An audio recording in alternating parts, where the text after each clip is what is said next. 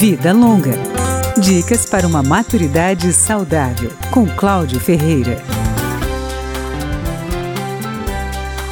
O envelhecimento é assunto corrente em uma sociedade que valoriza a juventude.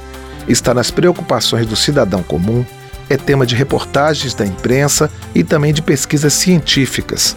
Será que esse foco em torno do tema faz as pessoas terem mais consciência desta etapa da vida? O médico Marco Paulo Freitas, chefe do serviço de geriatria do Hospital Universitário de Brasília, diz que não. Nem individualmente, a contar pelas pessoas que chegam em seu consultório, nem coletivamente.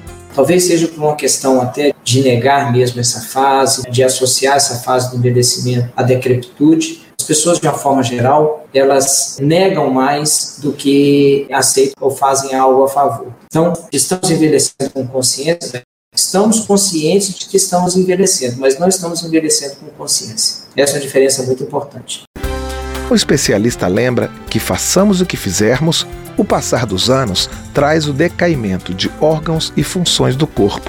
O envelhecimento é progressivo, irreversível e inexorável. Ele acrescenta que as pessoas não ficam velhas de repente quando completam 60 anos. Ao contrário, o envelhecimento é resultado de uma experiência de vida acumulada.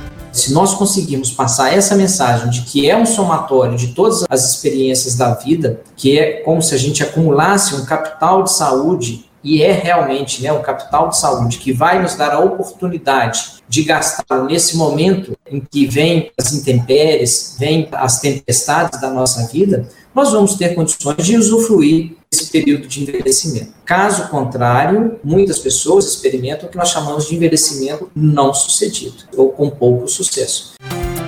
O geriatra Marco Paulo Freitas afirma que uma boa providência em termos de saúde, quando a velhice chega, é fazer com que a doença não leve à incapacidade e à perda de participação social do indivíduo. Além disso, é importante valorizar a estrada que ficou para trás fazer uma ponte até onde se está no momento e enxergar as expectativas dali para frente. Vida Longa, com Cláudio Ferreira.